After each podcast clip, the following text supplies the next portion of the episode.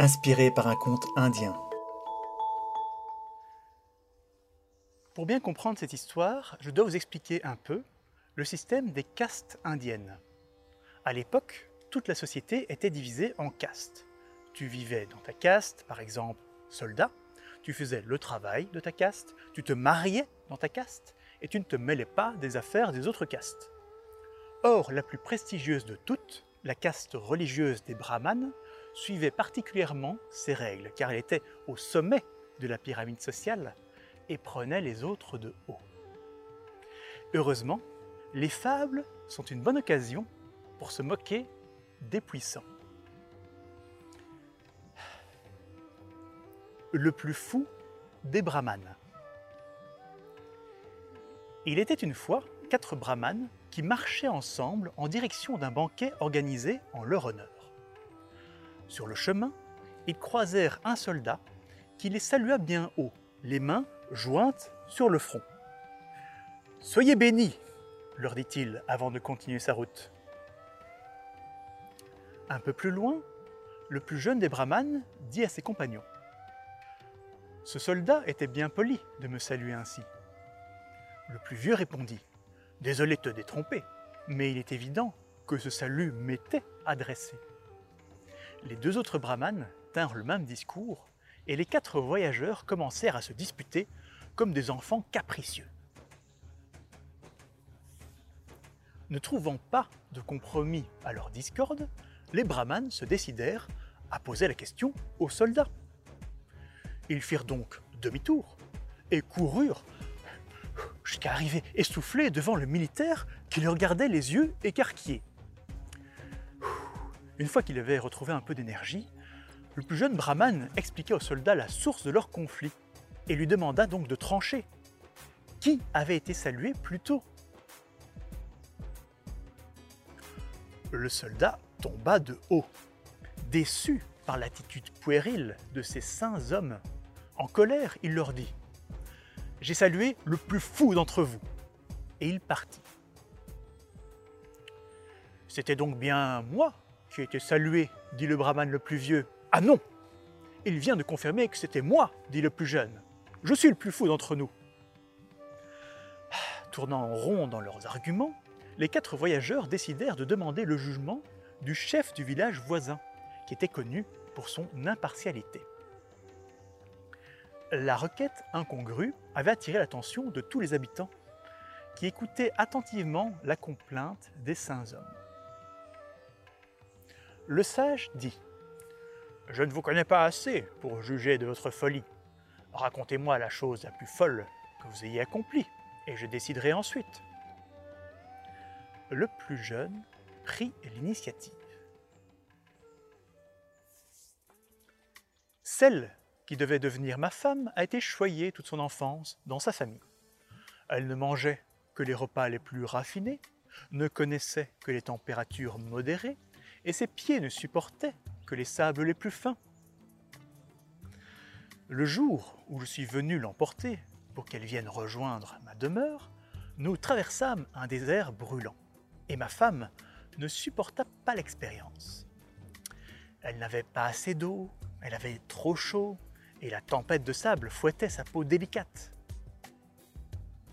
Après quelques heures, elle finit par se jeter à terre et déclara ⁇ Je n'en peux plus, je n'en peux plus, je ne ferai pas un pas de plus, je préfère mourir !⁇ Mes paroles apaisantes n'arrivant pas à la convaincre, je fus pris au dépourvu. Passa alors un riche marchand de bestiaux accompagné de cinquante bœufs. Celui-ci me dit Votre situation est désespérée. Votre femme ne vous écoutera pas et va mourir dans ce désert.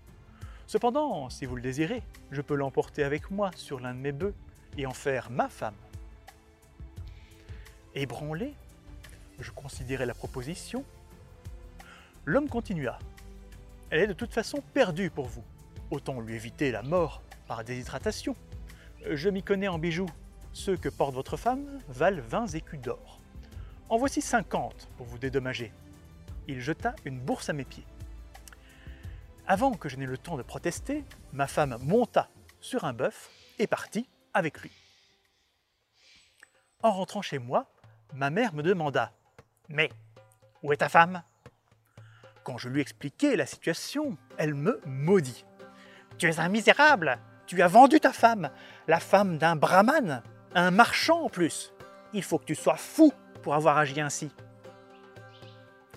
Mes beaux-parents euh, ne furent pas plus indulgents. Ils menacèrent de me tuer, mais finirent par se contenter de porter plainte aux dirigeants de ma caste. Je fus condamné à une amende de 200 écus d'or, et je suis, depuis ce jour, interdit de mariage. Alors, ne suis-je pas le plus fou? Les habitants du village qui écoutaient l'histoire du brahman contenaient des rires étouffés. Le sage dit Vous êtes certainement un fou, peut-être devrions-nous en rester là. Attendez, dit le deuxième plus jeune brahman, écoutez mon histoire avant toute décision hâtive.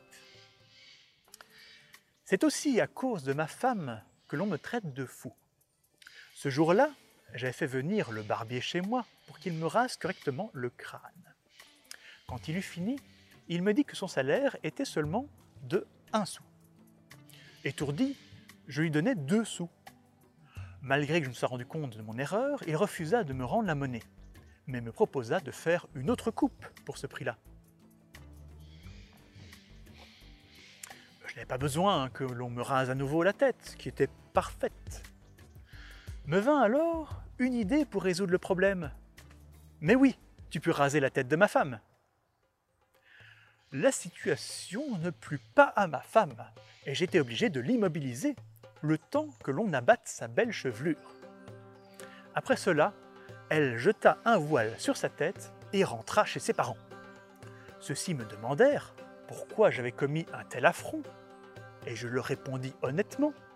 Je ne voulais simplement causer aucun tort au barbier. Ils me traitèrent de dément, et je ne pus voir ma femme pendant les quatre ans qui furent nécessaires à la repousse de ses cheveux.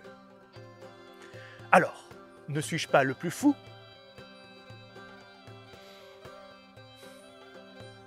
Les rires des habitants qui écoutaient l'histoire furent cette fois plus audibles. Le sage dit Vous êtes certainement un fou. Peut-être devrions-nous en rester là. Attendez, dit le brahman d'un certain âge. Mon histoire vous prouvera que je suis le plus fou. Je suis marié depuis un certain temps, et avec ma femme, nous nous prenons parfois la tête pour des raisons ridicules. Ce jour-là, nous disputâmes pour savoir qui de l'homme ou de la femme était le plus bavard. Je multipliais les arguments, mais sans arriver à la convaincre. Je lui dis alors Couchons-nous, le premier qui parlera sera déclaré le plus bavard. Mais quel est l'enjeu de ce pari? demanda ma femme. Eh bien, disons, une feuille de thé, répondis-je. Va pour une feuille de thé. Le lendemain matin, ni elle ni moi n'avions dit un mot, et nous n'osions pas nous lever, évitant ainsi toute raison de parler. Cependant, nos voisins, ne nous voyant pas sortir, s'inquiétèrent. Ils vinrent donc frapper à la porte, d'abord doucement, puis de plus en plus fort. Ils finirent par faire venir un charpentier qui ouvrit la porte de force. Le bruit s'était répandu et un agent de police ainsi que plusieurs voisins entrèrent dans notre maison. Ma femme et moi, ne voulant pas perdre le pari, restâmes de marbre. Un médecin constata que l'on était en vie, mais inerte. Il fut déclaré que nous étions sous le coup d'un sortilège et un exorciste fut appelé. En guise de rituel, celui-ci fit chauffer un lingot d'or. Il appliqua le métal brûlant sur mes talons. Je me contins. Il passa ensuite à la plante des pieds. Je ne dis mot. Il appliqua alors le lingot aux mollets, aux cuisses, au ventre, à la poitrine, aux épaules et enfin au sommet de la tête. Jusqu'au bout, je supportais ce supplice sans ouvrir la bouche. Vint alors le tour de ma femme mais à peine le métal brûlant eut frôlé son talon, qu'elle se leva et dit Assez, j'ai perdu le pari, tu auras ta feuille de thé. Les voisins et amis présents me dirent à quel point je devais être fou pour soutenir une telle torture, tout ça pour gagner une feuille de thé. C'est depuis ce jour que l'on me nomme l'homme à la feuille de thé. Alors, ne suis-je pas le plus fou? Cette fois, les rires des habitants étaient forts et sincères. Le sage dit Vous êtes certainement un fou. Peut-être devrions-nous en rester là. Attendez, dit le plus vieux de Brahman, il ne fait aucun doute que je suis le plus fou. Comme vous le voyez, je porte des vêtements en lambeaux. En voici la raison. Il y a dix ans, un marchand qui m'appréciait me fit don d'un élégant costume, comme l'on en voit rarement. Je me sentis récompensé pour quelque chose que j'avais dû réaliser dans une vie précédente. Sauf que, bien entendu, ce costume était souillé par les mains des artisans qui l'avaient fabriqué. En tant que membre de la plus haute caste, je devais le laver et le purifier avant de pouvoir le porter. C'est donc ce que je fis, et je mis ce vêtement à sécher en le pendant aux branches d'un arbre. Alors que je méditais et que j'attendais que mon costume soit sec, j'eus juste le temps de voir un chien passer en dessous de ce précieux ouvrage. Je n'avais cependant pas clairement vu s'il avait touché le tissu ou non. Inquiet que mon bien soit corrompu par le contact avec un animal, j'ai trouvé des enfants qui étaient plus proches de la scène. Hélas, ceci n'était pas sûr non plus. J'eus alors une idée de génie. Je me mis à quatre pattes, imitant le chien, et je passai moi-même sous le tissu. Je pus alors demander aux enfants si je l'avais touché. Ils me répondirent que non. Cependant, quelque chose m'inquiétait toujours. La queue du chien. Je pris donc une faucille et je recommençai l'expérience à trois pattes en tenant la faucille au niveau du bas du dos. Cette fois, l'outil, donc la queue du chien, toucha le costume. Fou de rage que celui-ci soit définitivement souillé, je me mis à déchirer le tissu à la vue de tous. Ceci me donna définitivement une mauvaise réputation, et l'artisan qui m'avait offert ce précieux costume me déclara plus tard Si vous détruisez les cadeaux que l'on vous fait, je ne vous en ferai plus, et j'en parlerai à mes collègues. Depuis, plus personne ne veut me donner ou même me vendre de beaux vêtements, et je suis obligé de porter ces vieux haillons. Alors, ne suis-je pas le plus fou? Le village qui écoutait cette histoire était cette fois plié de rire. Une personne de l'assistance demanda même au vieux brahman s'il était toujours capable d'imiter le chien. Et celui-ci s'exécuta, provoquant l'hilarité générale. Le sage réfléchit deux minutes avant de déclarer Il me semble que chacun d'entre vous, dans son genre, est supérieur aux trois autres. Je déclare donc que vous avez tous droit au salut du soldat. Voyagez en paix. Les quatre fous furent ravis de la solution et chacun se mit à crier de joie J'ai gagné J'ai gagné